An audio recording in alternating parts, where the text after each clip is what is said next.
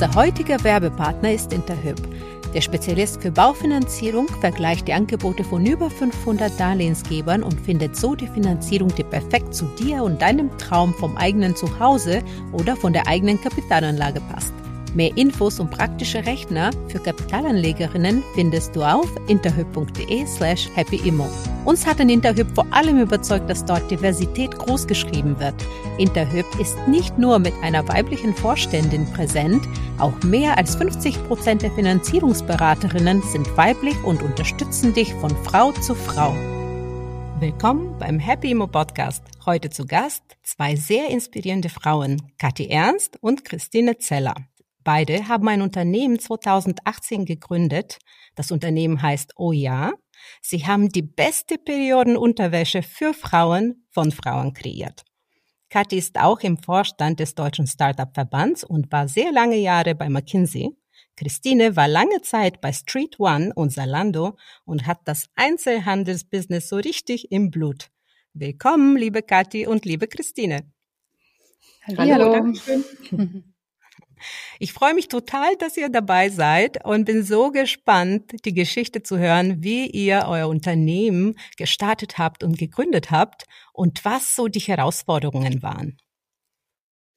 Ja, also man muss vorweg vielleicht sagen, dass Christine und ich uns schon vor Uja kannten. Also wir sind schon sehr lange sehr gute Freundinnen und ähm, haben immer mal wieder mit dem Gedanken gespielt, mal gemeinsam zu arbeiten, weil wir uns gut vorstellen konnten, dass wir gute KollegInnen wären, wenn es zwar dazu käme. Und als ich dann die Idee für Periodenunterwäsche hatte, ich war einer, ich hatte eine Freundin getroffen, die das in den USA entdeckt hatte und von dieser neuen Produktart Hellauf begeistert war. Ähm, da habe ich direkt gedacht, das, da muss Christine irgendwie mitmachen. Und als ich dann wirklich von, also über Nacht entschieden habe, dem Bereich, also was zu gründen in dem Bereich, weil ich fand, diese Produktart braucht es auch in Europa, ähm, habe ich dann ein paar Monate lang alleine sozusagen an einem kleinen Businessplan gearbeitet und mich dann langsam an sie herangetastet und sie zu überzeugen, das mit mir zu machen, was zum Glück dann doch sehr schnell geklappt hat. Toll. Wie war es für dich, Christine? Ja, also es war sozusagen ähm, diese Idee fiel, glaube ich, bei uns beiden so auf fruchtbaren Boden, denn ähm, bei Salando, wo ich immer super gerne gearbeitet habe und ja ganz tolle Teams hatte, auch tolle Kolleginnen, war es aber trotzdem so, dass ich da ein bisschen auf der Suche war nach was Neuem. Ne? Auf der einen Seite ähm, hat mir einfach, wie man jetzt heute so neudeutsch sagt, der Purpose gefehlt. Ne? So was ist das große Ganze, für was man das eigentlich jeden Tag macht, diese harte Arbeit? Und auf der anderen Seite war es so, dass ich eben meine zwei ähm, Töchter hatte und habe, ähm, mit denen ich einfach sehr gerne Zeit verbracht hätte und auch mehr Zeit verbracht hätte. Und das eben in dieser Konzernwelt recht schwierig möglich war. Und daher war die Idee, was selbst zu gründen, auf jeden Fall eine Idee, die auf fruchtbaren Boden fiel und ja, bei uns beiden, glaube ich, deswegen sehr schnell ein Feuer entfacht hat und zu der Überlegung geführt hat, dass wenn wir das, was wir suchen, sozusagen so in der freien, im freien Business-Umfeld nicht zu finden ist, dann müssen wir uns vielleicht einfach das Unternehmen selber bauen, was es, ja, was es uns möglich macht, eben gleichzeitig verantwortungsvolle Rollen zu bekleiden und richtig was gesellschaftlich was auch zu bewegen und auf der anderen Seite aber eben genug Flexibilität lässt für private Verpflichtungen.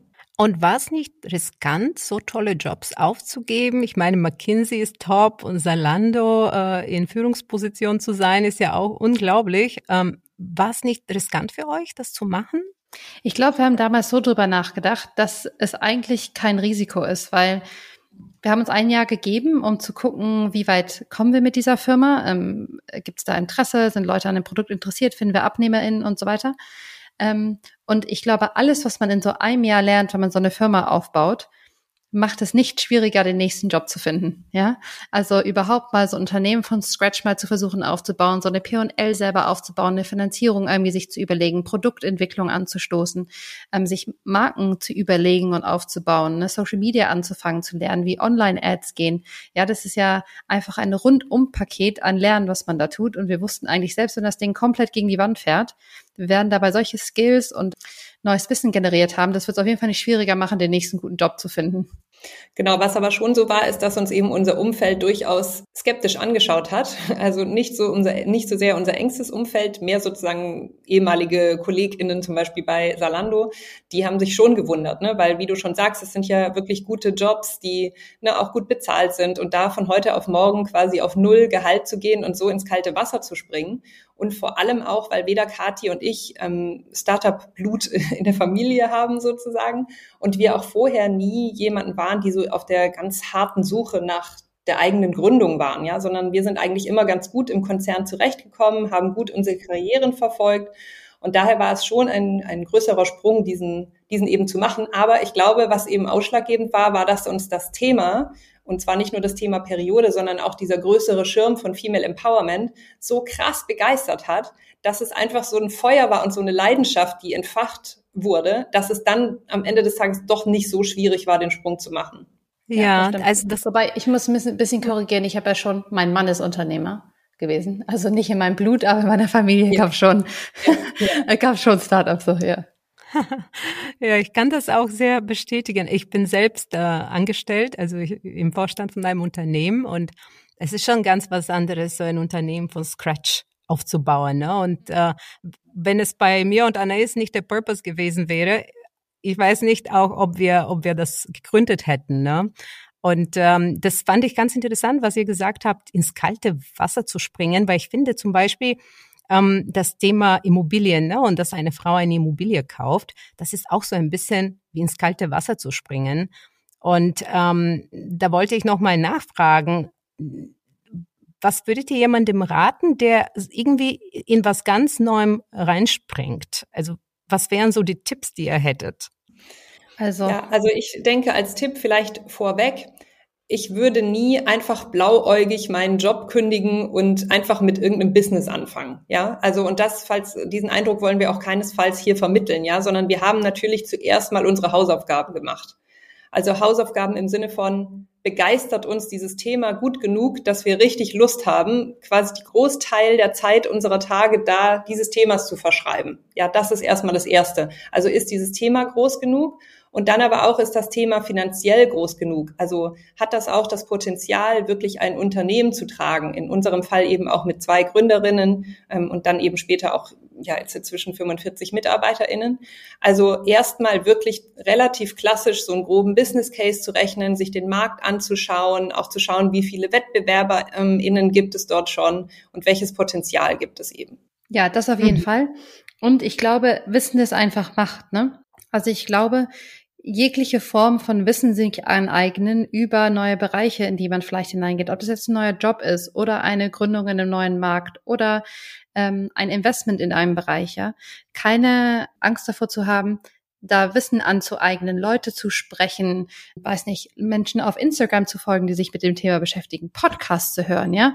Also einfach wirklich eintauchen in eine Sache und das muss man jetzt nicht ad absurdum führen, bis man das Gefühl hat, man sei die irgendwie Top-Expertin überhaupt, aber zumindest sozusagen sich so eine Basis-Knowledge erstmal aneignen, damit man sich einfach eher traut. Genau. Und vielleicht noch abschließend dazu, ähm, Kathi, was wir ja auch immer wieder sagen, ist, was bei uns schon von größerem Vorteil war, ist, dass wir eben relativ spät gegründet haben. Also wir waren damals beide 37 mm, und damals hatten wir natürlich schon ein gewisses Netzwerk aufgebaut. Durch die Jobs, die wir eben vorher hatten, hatten eben gute Kontakte in verschiedene Branchen, was wir dann natürlich auch total gut nutzen konnten für die Gründung. Und das ist sicher nicht so leicht, wenn man eben direkt nach dem Studium gründet. Heißt nicht, dass man das nicht machen sollte. Ne? Wenn die Idee toll genug ist und einen so gepackt hat, dann auch.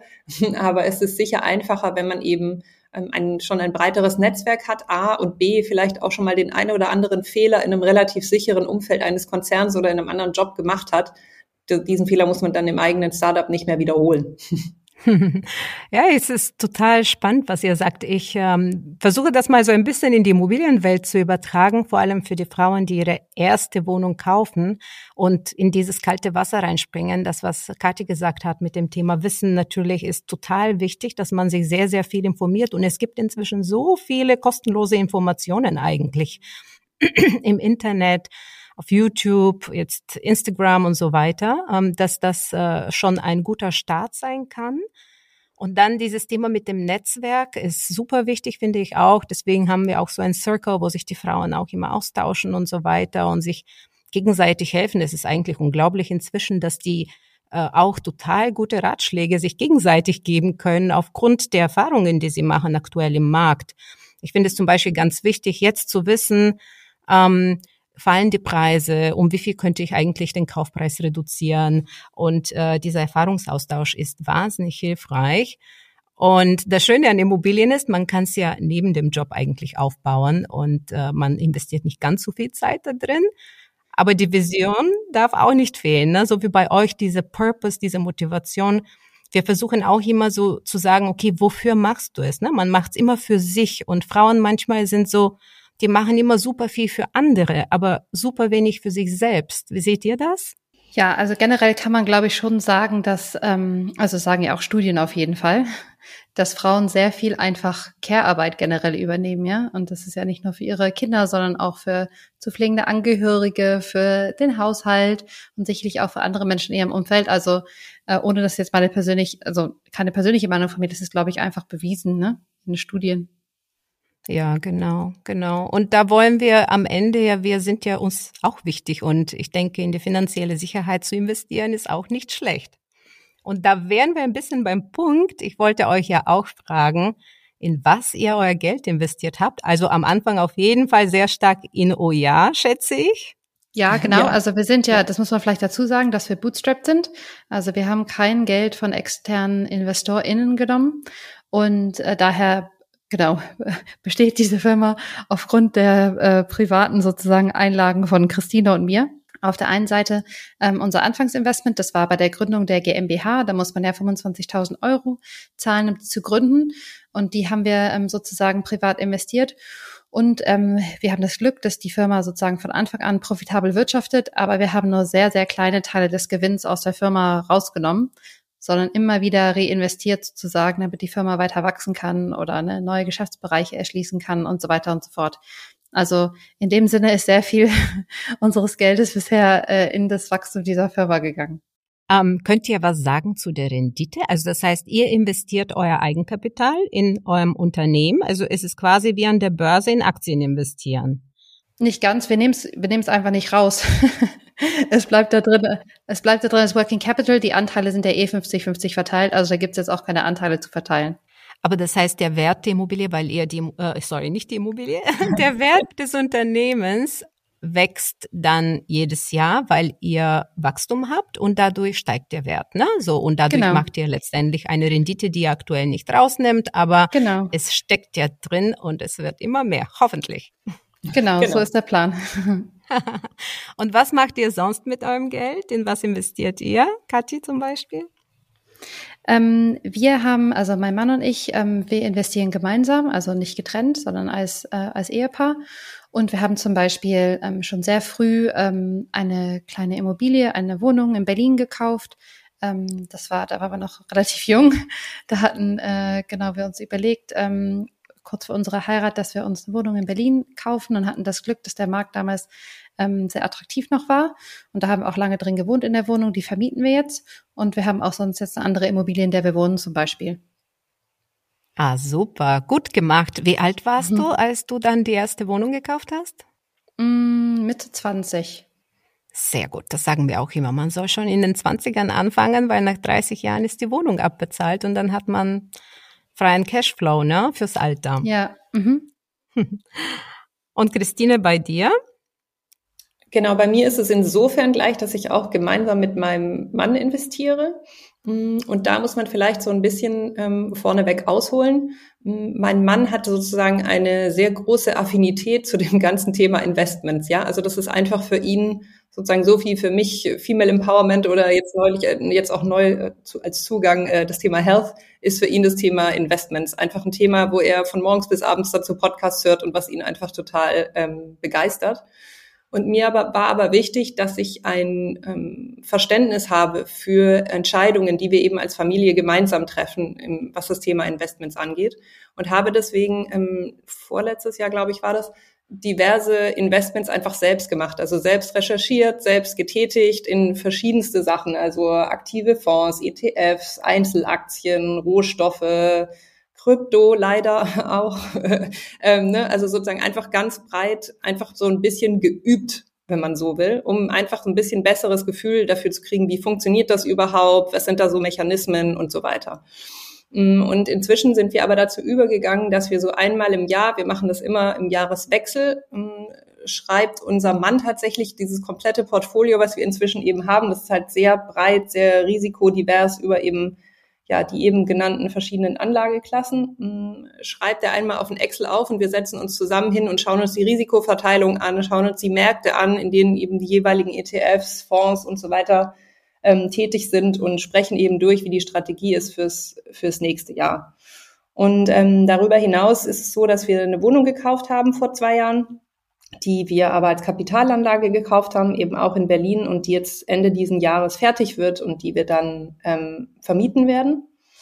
Mm, und ja, was darüber hinausgeht, waren ja auch so, ich weiß nicht, ich glaube, es ist auch interessant vielleicht für deine ZuhörerInnen, ähm, gibt es so Spielereien, dass immer, ähm, wenn ich mich belohne sozusagen einmal im Jahr ähm, und das Geschäft gut gelaufen ist, belohne ich mich mit einer teuren Handtasche. So, das ist halt sozusagen mein, mein, mein Fable. Ich sage ja persönlich, das ist auch ein Investment, weil eine gute Chanel-Handtasche, die schön gepflegt ist, verliert auch nicht an Wert, sondern gewinnt. Aber darüber kann man sich sicher ähm, streiten. Ähm, aber was ich, wo ich dazu übergegangen bin, ist dann eben quasi den Betrag, den ich in diese Brand, äh, in diese Handtasche investiere, eben auch noch in eine Einzelaktie zu kaufen. Ja, so wie ich jetzt eben zum Beispiel ähm, vor ein paar Wochen Louis Vuitton ähm, Aktien gekauft habe. Ja, einfach weil ich denke, dass es Sinn macht, dass man nicht nur ähm, das Geld in die Handtasche investiert, sondern eben auch in die dazugehörige Aktie. Genau. Das ist total lustig. Ich ähm, kaufe mir gewöhnlich als Geschenk für mich, wenn ich was Gutes mache oder erreiche, ein Schmuckstück. Und das sehe ich ja. auch so wie du die Taschen, ich sehe das auch so als Investition. Ne? Man, ja. ähm, ich kaufe gerne bei Franzi, bei äh, ja, ähm, ja und äh, das ist Bliss, ja, genau. ja, Sis Bliss ist total toll, finde ich, super tolle Designs und das mache ich gerne. Und ähm, bei ähm, mir, ich habe ehrlich gesagt, ich finde es total interessant, also und total richtig, dass man in verschiedenen Assetklassen investiert, ne? dass man ein bisschen diversifiziert ist. Das würde ich auch jeder Frau raten. Ich persönlich, ich bin äh, total overweight in äh, Immobilien natürlich, weil ich das für mich so ein bisschen als mein Business sehe. Mhm. Ähm, und ähm, es ist auch irgendwie mein meine Investition fürs Alter, ne? meine zusätzliche Rente, weil das, was wir vom Staat bekommen, reicht uns ja nicht aus mit Sicherheit. Genau. Was vielleicht noch interessant ist, auch für die Zuhörerinnen, äh, mein Mann und ich sind auch dazu übergegangen, in den letzten Jahren auch in Kunst zu investieren. Mm, das ist bei uns sozusagen familienintern ein ständiger Zwist, weil mein Mann sieht es nämlich als Investment und möchte eben sozusagen nur in die KünstlerInnen, also wir kaufen meistens von, von weiblichen Künstlerinnen ähm, Kunst investieren, während ich sage, das ist für mich nicht das Hauptkriterium. Aber ähm, ich glaube, um sozusagen diesen Blumenstrauß abzurunden, ist das zumindest auch ein Thema, worüber man nachdenken kann, aber natürlich recht risikobehaftet. Ja, das stimmt. Ich investiere auch in Kunst, aber manchmal sehe ich es als Investment und manchmal sehe ich es einfach als Spaß. Ja, und, genau. Ja. und ähm, ihr habt ja jetzt beide Immobilien, die auch als Kapitalanlagen gekauft wurden. Könntet ihr was dazu sagen, was eure Haupt zwei Herausforderungen waren bis jetzt mit diesen Immobilien? Ja, also wir vermieten unsere ja noch nicht, deswegen kann ich, also die ist noch im Bau, die wird jetzt erst fertig Ende diesen Jahres, daher kann ich da wenig drüber sagen, wie dann sozusagen die Herausforderungen ähm, sein werden. Aber für uns war die größte Herausforderung in der Suche, weil wir eben ähm, wussten, wir wollen Berlin zentral eine Wohnung kaufen, aber zu dem Zeitpunkt, wo wir gekauft haben, das war eben vor zwei Jahren, war dieser Markt einfach schon krass überhitzt. Und wir haben uns sehr, sehr viele verschiedene Wohnungen angeschaut, auch ähm, äh, ja, in verschiedensten Lagen, alle sehr zentral mm, und haben aber wirklich sehr, sehr lange suchen müssen, bis wir eine gefunden haben, wo wir sagen, das passt von der Größe, weil wir wollten eine kleine Wohnung, die hat nur 50 Quadratmeter, sollte aber auch nicht kleiner sein mm, und passt dann eben auch vom Preis und von der Lage. Und das war auf jeden Fall unsere größte Herausforderung, da was zu finden, was darauf passt. Und habt ihr auch ähm, über den äh, Bauträger recherchiert? Weil die Wohnung wird ja mhm. gerade gebaut, ne? Ja, ja, genau. Ja, da haben wir uns die Bilanzen eben angeschaut, haben auch geschaut, wie sozusagen die Gesellschaftsstruktur ist und so weiter. Hm, soweit wie man da sozusagen online sich reinfuchsen kann, haben wir das getan und eben einen Bauträger auch ausgewählt, der sehr groß und sehr bekannt ist, auch hier ähm, im Berliner Umfeld zumindest und auch mit verschiedenen Bekannten dazu gesprochen, die sich eben im Immobilienumfeld auskennen und deren Meinung eingeholt zu diesem Bauträger und dann ins Leben schlussendlich für den entschieden. Ja, das finde ich auch total wichtig. Das muss man wirklich allen Frauen, die äh, von Bauträgern kaufen, mitgeben, dass sie diese Recherche machen. Ähm, wir haben zum Beispiel vor einigen Jahren in, ähm, im Tiergarten gekauft äh, und hier entstehen wahnsinnig viele Neubauten. Wir haben von Diamona Hanisch gekauft und die haben auch ziemlich guten Ruf. Die haben schon mehrere Häuser hier in Berlin gebaut und so weiter. Aber was ich auch immer empfehlen werde, ist sich am Ende einen äh, Gutachter zu nehmen, der sich äh, den Bau anguckt, weil wir hatten ziemlich viele Mängel. Und am Anfang haben wir keinen genommen. Und dann, als wir gemerkt haben, dass die nicht auf unsere Ansprüche oder Bedürfnisse eingegangen sind, am Ende haben wir dann doch einen Sachverständigen genommen und äh, danach haben wir auch ein bisschen Geld zurückbekommen, ne? mussten mhm. den, haben den Kaufpreis ein bisschen reduziert. Ja. Ja, genau. Oh. Also vielleicht bei uns, also die, die Wohnung, die wir damals in den 20ern ähm, gekauft haben, da war es sicherlich so, damals waren noch sehr geringe Quadratmeterpreise eigentlich in Berlin möglich. Mm. Und wir haben allerdings zu dem, und wir hatten uns daher so ein Budget gesetzt und haben allerdings zu dem Budget nichts gefunden, wo wir dachten, dass es das wert ist. Und das, die einzige Immobilie, die wir dann gefunden haben, hatte einen ähm, schon deutlich höheren Quadratmeterpreis, war aber, sage ich mal, von der Qualität her auch einfach im Luxussegment. So, was wir eigentlich gar nicht haben wollten. Aber es war das Einzige, wo wir das Gefühl hatten, da passt sozusagen der Preis zu der Immobilie, ja. Und äh, da haben wir sehr lange mit uns gerungen, weil wir eigentlich sozusagen uns nicht sowas vorgestellt hatten, aber dann nach längerer Zeit uns dann doch dafür entschieden. Ich glaube, es ähm, war absolut richtig, weil die Wertsteigerung in Berlin ja jetzt trotzdem sehr, sehr groß gewesen ist ähm, in den letzten 15 Jahren. Also das ist schon ähm, erheblich gewesen natürlich. Ähm, und ich glaube dann bei dem, bei unserem Haus, äh, das wir gekauft haben und ähm, saniert haben, da war es sicherlich auch wieder mehr die Lage, weil wir etwas haben wollten, das äh, ne, in, der, in der Nähe ist von unseren bisherigen Zuhauses, so dass die Kinder eben in der Schule und in der Kita bleiben können. Und das war, das schränkt natürlich extrem ein, gerade wenn man Häuser sucht äh, in Berlin. Ja, und da gab es natürlich, ähm, da mussten wir einiges angucken und überlegen. Und ähm, das war jetzt vor, ja, vor knapp zwei Jahren ähm, haben wir das beendet, das Projekt. Also ist es fertiggestellt worden, das Haus.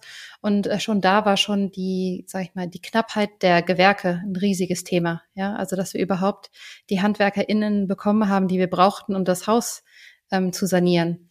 Das war ein, eine riesige, riesige Challenge für uns. Ähm, und jetzt auch äh, dieses Jahr haben wir sehr viel auch noch zusätzlich in ähm, eben in Solar investiert zum Beispiel. Wir haben auch eine Erdwärmepumpe, also diese ganzen ähm, neuen Energiethemen. Da einfach die richtigen Leute an Start zu bekommen, die Zeit haben und das Material, das ist äh, durchaus eine Herausforderung. Ja, spannend. Das stimmt. Das ist für alle eine große Herausforderung, dieses Thema erstmal mit den Handwerkern und das Thema Energieeffizienz kommt an sich auf allen zu, weil bis 2050 müssen alle äh, Wohnimmobilienhäuser äh, emissionsneutral sein. Und ähm, das, das, das wird, glaube ich, einiges noch bewegen und zusätzlich die Handwerker belasten. Wie hast du dann diese Challenge äh, gelöst mit den Handwerkern? Mm, wir haben uns damals einen Architekten gesucht, der, ähm, sage ich mal, auch für die Koordination der Gewerke zuständig war und von dem wir im Vorhinein eben rausgefunden haben, dass er sehr, sehr gut vernetzt ist. Also er hatte auch bis jetzt nur Projekte in Berlin und Umland gemacht, das seit sehr vielen Jahrzehnten und hatte daher ein sehr, sehr gutes Netzwerk ähm, an Leuten. Also man kann bei Architekten immer je nachdem, was man will, eben mehr dazu kaufen oder weniger an Leistung. Und wir haben eben diese Leistung, äh, dass er auch die Gewerke koordiniert hat, eben äh, mit dazu eingekauft. Und das war in dem Fall auch auf jeden Fall die richtige Entscheidung. Ja, also es ist wirklich, auch dieses Thema Netzwerk ist so wichtig bei diesen Themen. Ne? Mhm. Und klar, ein Architekt hat natürlich sehr viele Leute an der Hand, mit denen er selbst arbeitet. Man muss mhm. nur aufpassen, dass die Kosten jetzt nicht in die Höhe gehen, die eigentlich, was eigentlich passiert ist in den letzten Monaten wegen den Energiepreisen und so weiter. Ja, um, nee, natürlich. Das ist natürlich teurer, als wenn man das ohne so, ohne so eine solche Koordination irgendwie einkauft. Aber in unserem Fall war es ganz klar so, dass wir gar nicht das Netzwerk hätten und auch nicht die Zeit gehabt hätten zu der Zeit, ähm, ein solches Netzwerk aufzubauen oder die Recherche zu machen. Daher war das für uns quasi das Geld wert, da mehr zu investieren in, in diese Leistung. Ja, für mich ist es manchmal auch so. Manchmal, es gibt Sachen, die ich mit ähm, ab mit, äh, mit Firmen aus Polen zum Beispiel mache, was ein bisschen günstiger ist. Aber es gibt bestimmte Sachen, die ich auf jeden Fall mit den Handwerkern meines Vertrauens mache, äh, zum Beispiel das ganze Thema Wasser, Abwasser, Elektrizität, Leitungen, solche Sachen, die halt wirklich auf gutem deutschen Standard äh, stattfinden müssen. Und würdet ihr weiterhin in Immobilien investieren aktuell? Ja, auf jeden Fall. Also ich bin auch schon wieder am Überlegen, aber ja, das ist einfach, ich finde, ähm, also was mir besonders Freude macht bei dem Thema Immobilien, ist, dass es eben auch, wie gesagt, mehr ist als einfach nur eine Zahl irgendwo in einem Depot oder so, sondern da schafft man vielleicht ein Zuhause für jemanden oder ein Zuhause für ein Familienmitglied oder ja, da entsteht halt etwas, was was bedeutet das ist irgendwie so äh, tangibler und anfassbarer. Und daher machen mir persönlich Immobilieninvestments sehr viel Spaß. Cool. Genau, bei mir ähm, kann ich das nicht mit der gleichen Überzeugung sagen. Also wir suchen, sage ich mal, lose ein, ähm, eine Immobilie, die für uns ähm, als Familie möglicherweise als Wohnort dient. Aktuell leben wir in einem Haus zur Miete. Mhm. Allerdings sind wir in diesem Haus, in dem wir gerade leben, so froh, weil es einfach ein wunderschönes Haus ist mit Riesengarten und wir auch in dem Kiez bleiben wollen, in dem wir gerade sind. Und da ähm, merkt man schon, dass es jetzt mehr Immobilien gibt auf dem Markt dort ähm, denn je. Also das ist, äh, also wirklich, da merkt man schon, dass sich so der Wind gedreht hat, was ähm, Immobilien angeht. Wo man es aber noch nicht merkt, ist im Preis. Also die Immobilien, die angeboten werden, sind genau zum gleichen Preis drin, als es vor der Krise oder vor der Rezession oder wie man nur noch immer diese schwierige wirtschaftliche Phase gerade nennen will, war. Da sieht man wirklich noch nicht, dass die Preise runtergegangen sind. Und auch die Interessenten sind immer noch so viele, dass sie es offensichtlich zu diesen Preisen verkauft kriegen. Da haben wir uns auch erst neulich wieder ein Objekt angeschaut. Hm, daher sind wir da ein bisschen sozusagen zurückhaltend, ob nicht doch die Preise da noch ähm, runtergehen werden. Allerdings, wenn es sozusagen das perfekte Haus wäre, wirklich bei uns irgendwo in der Nähe, dann wären wir auch bereit, ähm, zu den Preisen zu kaufen, die es jetzt aktuell gibt. Aber ich würde sagen, wir sind zurückhaltender geworden, ähm, jetzt gerade im Kauf, als wir es noch vor ein paar Monaten gewesen wären. Ja. Diese Erfahrung machen wir auch, dass die Preise eigentlich beim Alten angegeben werden. Aber aus unserem Bootcamp auch machen wir eine andere Erfahrung, dass wenn die Frauen Angebote abgeben, ähm, gehen die Preise teilweise bis zu 20, 25 Prozent runter. Weil es gibt immer ein paar Leute, zum Beispiel, ich finde die Projektentwickler, die finanzieren sich immer kurzfristig und die müssen irgendwann anfangen zu verkaufen, weil sie die ganze Finanzierung zurückzahlen müssen. Und deswegen, also meine Empfehlung immer ist, gib so viele Angebote ab wie möglich. Verlieb dich nicht in die Immobilie erstmal, weil wer weiß, bei welcher Immobilie man den Zuschlag bekommt. Und da haben wir ziemlich gute Erfahrungen damit gemacht jetzt.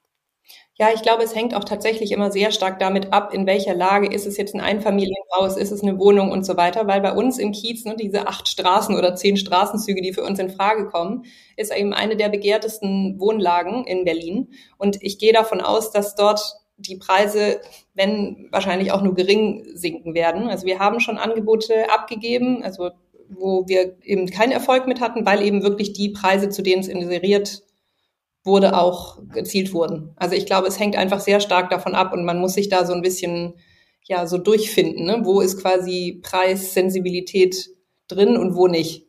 Genau, es ist nur in Einzelfällen letztendlich, ne? das merke ich auch. Ja. Wir sind dabei, unsere Wohnung, von der ich erzählt habe, auch zu verkaufen aktuell. Und ich bin sehr, sehr gespannt, äh, ob wir den Preis bekommen, weil es ist auch Luxussegment und es gibt jetzt auch nicht so viele Penthäuser in Berlin äh, so zentral. Und ich bin sehr, sehr gespannt, ob wir diesen Preis bekommen. Da kann ich euch Bescheid geben danach. weil es ist, was ich gut finde, wenn man sich gegenseitig Bescheid gibt über solche Sachen, dann wissen alle ungefähr, was man letztendlich erzielen könnte. Ne? Das ist, das ist dieses Know-how, was man ja aus den Erfahrungen heraus und das bringt uns alle weiter. Ja. Ja, es war total spannend von euch zu erfahren, was alles sich bei euch tut und in was ihr investiert und dass ihr mit Immobilien gute Erfahrungen gemacht habt. Und letztendlich, ich konnte jetzt keine so große Challenges raushören, was mich sehr, sehr freut. Und ähm, für mich, äh, ich, ich habe mich auf diesen Podcast äh, insbesondere gefreut, weil ich sage immer, okay, die Frau bekommt ihre Periode jeden Monat und ich denke mir, das kann auch als Reminder dienen, jeden Monat auch über die Finanzen nachzudenken, diese Regelmäßigkeit reinzubringen. Das ist für mich so ein bisschen die Vergleichbarkeit mit eurem Produkt. ja. ja, das ist doch gut. Wenn, wenn das als Trigger hilft für sowas, ist doch super.